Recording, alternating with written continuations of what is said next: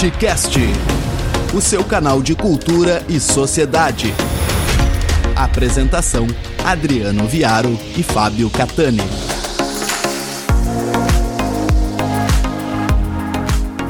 Olá pessoal, aqui professor Adriano Viaro mais uma vez para o Batcast, hoje de co-host o Renato Jutz, que vocês já conhecem, pela arroba Need for Speed e pelas nossas colunas do Judes também todas as quartas-feiras. Hoje o Catani não está presente e é um episódio rápido e é um episódio especial das eleições e que está indo ao ar também fora da segunda-feira, como de costume. Renato, meu amigo, primeiramente, obrigado por estar aí, por quebrar, fazer essa força aí para a gente poder fazer esse episódio especial. Renato, Luiz Inácio Lula da Silva eleito pela terceira vez presidente do Brasil e me parece que o lado que perdeu não aceitou ter perdido, né? O que, que tu traz para a gente aí, Renato? Pois é, bom momento.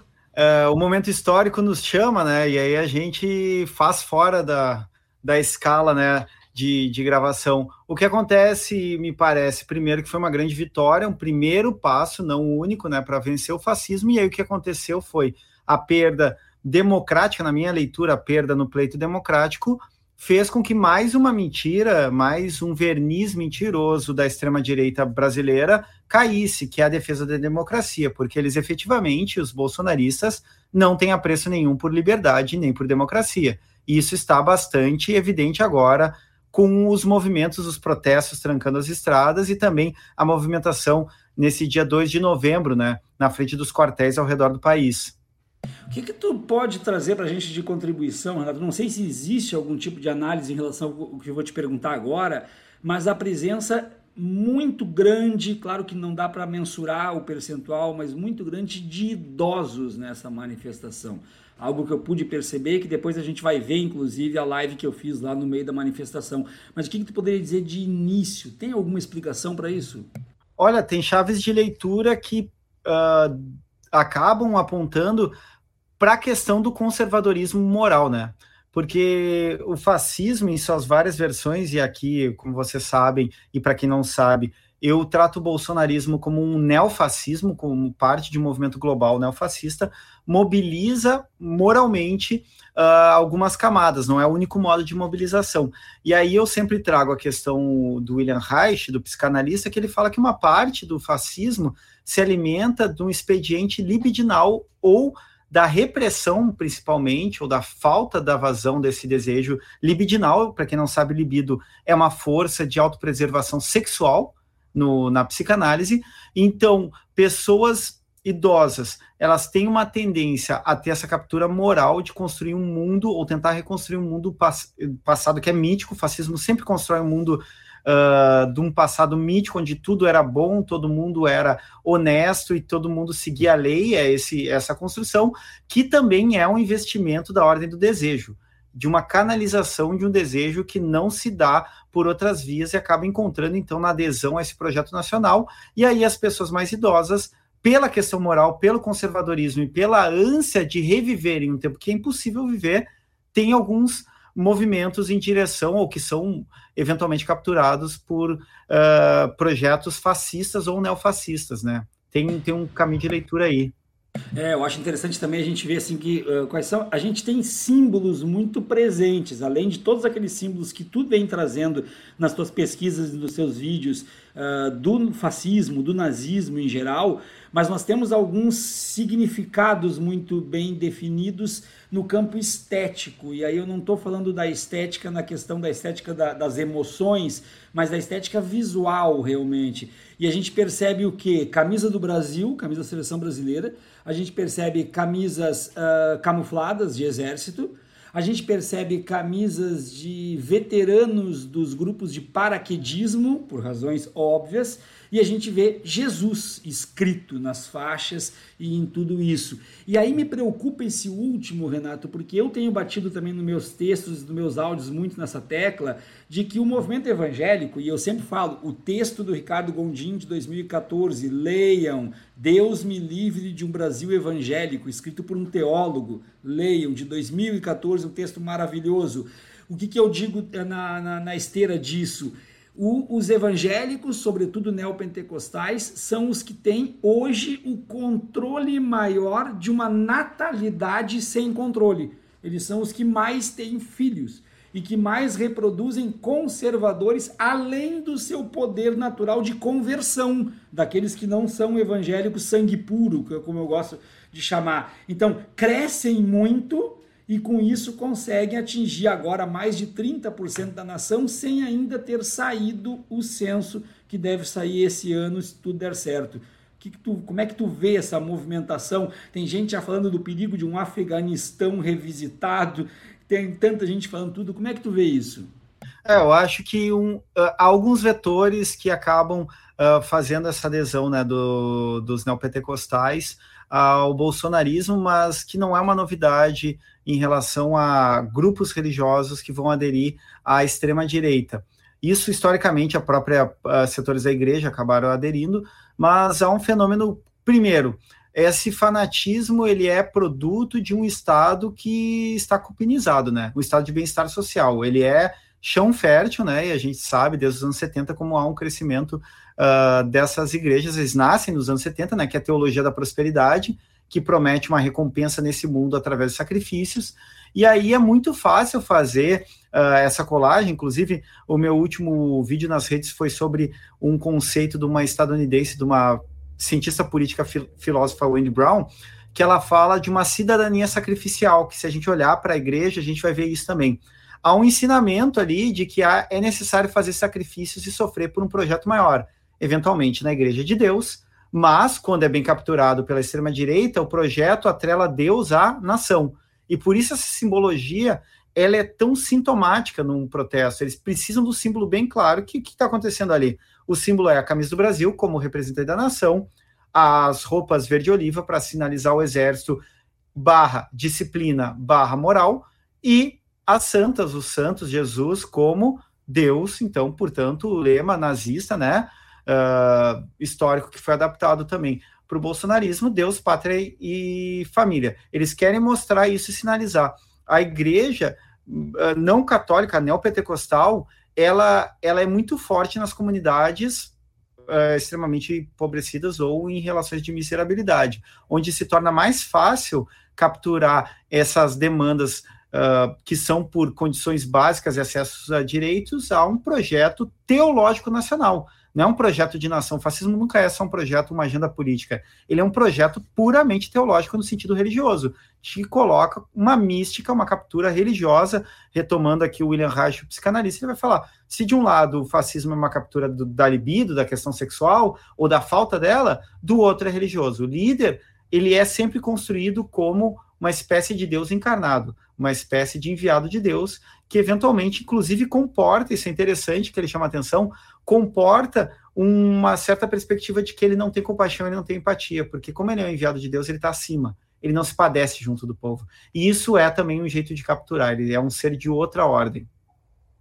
O pessoal que está nos acompanhando pelo Spotify, aqui na descrição do episódio estão as redes tanto do Judas quanto as minhas, para que possam acompanhar por vídeo também, tanto no YouTube, nos canais porque agora a gente vai verificar o conteúdo que eu produzi fazendo lives no meio da manifestação dos bolsonaristas, tá? Vocês vão ver agora. Olá pessoal, eu estou aqui em frente à Biblioteca Estadual do Rio de Janeiro, acompanhando a manifestação bolsonarista. Quando eu digo para vocês que canalhas também envelhecem, para vocês terem uma ideia, a média de idade aqui é em torno de 60 anos. Essa é a média de idade. Eu também costumo dizer para vocês que quando tiverem que escolher entre fazer caridade com orfanato ou asilo, escolham o orfanato, evidentemente. Porque a criança ela não tem culpa de ser abandonada. Já o canalha, a gente não sabe se aquele velho ele era um nazista, fascista ou o que, que ele era. Eu estou aqui na frente da Biblioteca Estadual, na frente do Palácio Duque de Caxias, central do Brasil. A rua ela está tomada. Eu aqui vim para um lugar mais vazio para poder fazer esta live a rua está efetivamente tomada. Nós vemos aqui pessoas uh, gritando, pessoas ensandecidas, gritando palavras de ordem e passou diversas viaturas da polícia, diversas viaturas da polícia identificadas com o bolsonarismo. É essa a movimentação que eu vejo agora aqui no Rio de Janeiro, hoje, o dia da maior manifestação, maior aglomeração aqui, com placas e faixas chamando uh, o, o, Lula de ladrão, lugar de ladrão é na cadeia e etc. Agora eu vou entrar de novo no meio deles, não posso mais falar. Abraço. Eu estou agora no meio da manifestação nesse momento, passando pelas famílias, pelos idosos, pelas mulheres, muitas faixas de intervenção federal, muitas faixas pedindo a, a tomada do poder pelo exército, muitas faixas exaltando o presidente da República Jair Bolsonaro e muitas faixas de ataque a Luiz Inácio Lula da Silva. Falo aqui da presidente Vargas, falo aqui agora muitos focos na frente do Palácio do Clube de Caxias, como vocês podem verificar, é muita gente nesse momento chovendo de forma uh, incessante. Voltando então, Renato, depois da, desse material que eu produzi, eh, me corrija se eu estiver errado, Renato. É, o aspecto libidinal ele está mais presente ainda, é uma reafirmação, é uma leitura minha leiga, fica à vontade de me corrigir, mas ela está reafirmada quando a farda verde-oliva, além de ser uma farda, ainda é uma farda de grupos de paraquedistas esse espectro libidinal está mais presente porque ali está identificando que não é o exército, mas é o Bolsonaro paraquedista que é o meu líder. Dá para fazer essa leitura? Dá, dá para fazer essa leitura, porque além de identificar com o líder, o que acontece uh, também num outro nível subjetivo e afetivo, e aí eu sempre marco, o sujeito que é fascistizado não necessariamente sabe que é por esses elementos, mas ele é. Uh, ele, ele tem esses afetos, essa perspectiva, é uma construção do masculino. Não por acaso o Bolsonaro ficou gritando imbrochável, é sintomático nessa leitura, uh, numa ordem mais psicanalítica, porque o paraquedista, ou o sujeito do exército, ele é aquele quase um estoico moderno, aquele que aguenta o sofrimento da guerra e vai lá e coloca a sua vida em risco por um projeto de nação ou pela defesa da, da pátria, né, dessa pátria imaginária, e ele constrói uma noção de masculino, uma noção histórica, cultural, de forte, violento e eventualmente sem nenhuma empatia, sem nenhuma compaixão. Esse, esse é o fundo da imagem de atrelar, pelo menos na ordem subjetiva e afetiva libidinal, de atrelar o exército ou paraquedista ao Bolsonaro. E por isso que ele é chamado de capitão e por isso que ele fala imbrochável. Nesse espectro libidinal, é isso que está em jogo. A constituição de um masculino tradicional, conquistador, violento, até cruel e que aguenta as dores e os sofrimentos por um projeto maior, que é um projeto teológico de nação, que tem Deus como uma promessa de um porvir mítico onde tudo vai ser resolvido e viveremos uma espécie de paraíso na Terra. Tu vê, Renato, uh, tu trabalha e trabalha muito bem a questão da extrema-direita. Eu tenho lido outros pesquisadores também que trabalham essa questão, mas tu trabalha de uma forma, a, a, acima de tudo, didática. E eu tenho um interesse muito grande, tu sabe disso, por questões mais voltadas para comportamentos da pós-modernidade, bato muito em cima do coach e tudo mais, porque um dos meus ob objetos de pesquisa no momento é a do adulto infantilizado. Isso é, é um tema que me chama muito a atenção, a infantilização, porque também dentro das próprias escolas eu percebo isso, os pais que se colocam num nível igual ao nível dos filhos, e quando eu trabalho o adulto infantilizado, eu percebo que um dos pontos bem claros, definidores dessa infantilização, e poderia aqui estar alguns trabalhos de psicanalistas que trabalham isso também, mas eu prefiro deixar os links, é o fato de não lidar bem com a derrota. Porque a criança não sabe perder, ela tem que ser educada a perder, ela não sabe não ter a atenção devida, ela tem que ser educada não ter atenção, e o adulto infantilizado apresenta esse comportamento também. E aí eu queria fazer essa provocação para ti, para ver o que, que tu entende disso, ou o que, que tu pensa a respeito disso. É a primeira vez que Bolsonaro perde uma eleição. Então, nós não podemos afirmar se não teria sido o mesmo comportamento se tivesse perdido outras. Nunca hum. perdeu. De repente perde uma eleição e não aceita e, e, e, chora e fica revoltado. E aqueles que estão junto disso também agindo como crianças mimadas, como crianças infantis. Eu perdi, eu não aceito, eu quero meu presidente de volta, eu quero tudo isso que, que tu percebe disso? Tem também um componente de maturidade ou tu acha que isso é irrelevante? Não, acho bem relevante, acho também que é um, um sinal assim do, dos tempos que a gente poderia chamar, porque a gente tem uma cultura cada vez mais com as redes sociais, uh, voltadas ao prazer e ao estímulo. A gente tem uma formação, a gente acaba sendo uh, afetado, subjetivado e tendo os afetos formados por, por redes que demandam o tempo todo nossa atenção com uma noção de recompensa num nível que às vezes não é racional, que nos que, que a gente precisa de estímulo o tempo todo. Quem está numa sala de aula sabe disso. É muito difícil competir com uma rede social porque tu tem eventualmente que fazer tarefas que demandam de uma certa maturidade, que são tarefas que não são exatamente prazerosas no primeiro momento. Ler um livro, grosso modo, nem sempre é prazeroso, demanda um tempo, demanda um esforço, demanda uh, escolher fazer isso e não fazer outras coisas, assim como tomar uma vacina, dói, mas tem uma recompensa ali na frente num outro nível a gente cada vez menos sabe lidar com a frustração, cada vez menos, e isso também entra num horizonte do capitalismo neoliberal. Eu tenho que ser o vencedor. Eu estou o tempo todo sendo uh, ouvindo dizer que eu tenho que vencer, que eu sou um campeão e que se eu pensar, como tu mesmo fala muito dos coaches, eu tenho que acreditar e eu tenho que ter lemas super uh, platitudes, né? Uh, simplistas de, de vitória. O Bolsonaro, ele para mim, ele tem uma mentalidade de um adolescente mimado, só que idoso. Então, nesse sentido, ele não sabe perder. Por outro lado, historicamente, o fascismo é um movimento que não sabe perder porque ele nem acha que a democracia é um valor, ele nem acha que a disputa é um valor nesse sentido. A hora que ganha, tá ótimo. Quando eles ganharam em 2018, foi ótimo. A hora que perde, o que, que acontece? Eles mostram esse lado que junta um espírito do tempo que é de ser parecer crianças mimadas que não sabem lidar com a derrota, com a frustração, por um lado, e por outro, com o próprio golpismo inerente à extrema-direita, que é vamos trancar tudo, vamos usar criança de escudo, vamos fazer o caos absoluto, porque a gente não aceita um pleito democrático. Renato, para não dizer que não falei de flores, nós estamos já indo para o final desse nosso episódio especial, e por saber então que tu tem uma forte ligação com o futebol, não só no campo do, do do, da torcida, mas também do entendimento do aspecto social do futebol, as notícias que nós temos é que as torcidas organizadas não tomaram nem conhecimento dos bloqueios nas estradas e que também não existiu resistência a essas torcidas organizadas. Renato, esse é o poder do futebol? É, o futebol, como eu sempre digo, é uma máquina de afetos, e uma máquina de afetos ela pode ser para o bem ou para o mal.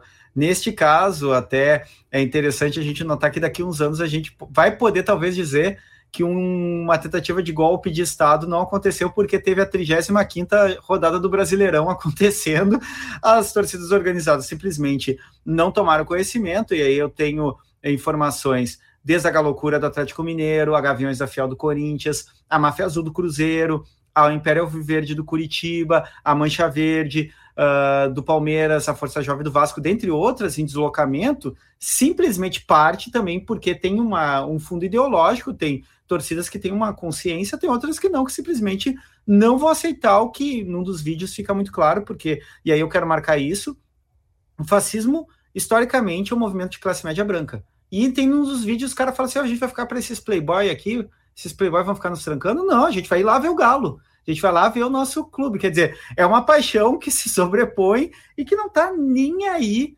para um protesto que eles veem na crueza daquele olhar de torcedor que viaja, né? Que normalmente camada C, D e E, que olha para os caras e diz: porra, esse é um movimento playboy ficar queimando pneu aqui e não vai deixar eu viver meu clube. Então, tem uma sutil ironia também, uma coisa de classe ali acontecendo que, claro, não dá para romantizar para além disso, mas a Gaviões da Fiel tem um histórico longuíssimo em relação à democracia, as disputas democráticas, inclusive com o marcador né, do que foi a democracia corintiana, com Sócrates, Casagrande, etc. Mas há outras torcidas que nem têm tanto esse envolvimento, mas que não vão simplesmente não consideraram né, não passar por cima. Se é a imposição da força que a extrema-direita está fazendo ali de trancar, é pela força que se combate ela também. E aí as torcidas deram alguns exemplos muito interessantes para combater esse golpismo de classe média alta. Chegamos no final, eu agradeço muito ao Renato Judes, mas quero aqui reforçar para todo mundo para seguir o Batcast, se inscrever, classificar lá as estrelinhas, seguir as redes sociais do Judes, as minhas redes sociais, seguir as redes sociais do Fábio Catani também, compartilhar, quem quiser apoiar também, nós já temos aqui o, na, na parte dos recados explicando, tem também nos nossos links todos o apoia-se do programa, é sempre uma honra poder produzir conteúdo e sempre uma honra poder falar contigo, Renato, também. Então, tuas considerações finais aí para tudo isso que a gente está vivendo. Bom, uh, sempre um prazer, Viaro, e a gente está aí fazendo a disputa cultural, né? Que é, que é o que eu vou deixar de recado final. O bolsonarismo não acabará, é médio e longo prazo. A gente vai precisar, eu acho e defendo isso, uh, a gente vai precisar de um programa de desnazificação que vai envolver a refundação das instituições democráticas, mas vai envolver uh, projetos pedagógicos e não só de Estado, projetos pedagógicos da nossa parte, cada um como agente político e educacional, porque vai ser algo muito complicado e muito demorado. A gente vê isso na própria Alemanha pós-guerra, que criminalizou o nazismo, fez programas de sensibilização, etc., e ainda tem que lidar com uma extrema-direita ativa. Então, vencemos, comemoremos esse, essa primeira vitória com o Lula, mas tem muito trabalho pela frente, eles continuarão por aí. Obrigado. Eu sou o professor Adriano Viário e junto com o Renato Judes conduzi mais um episódio do Batecast. Tchau, tchau.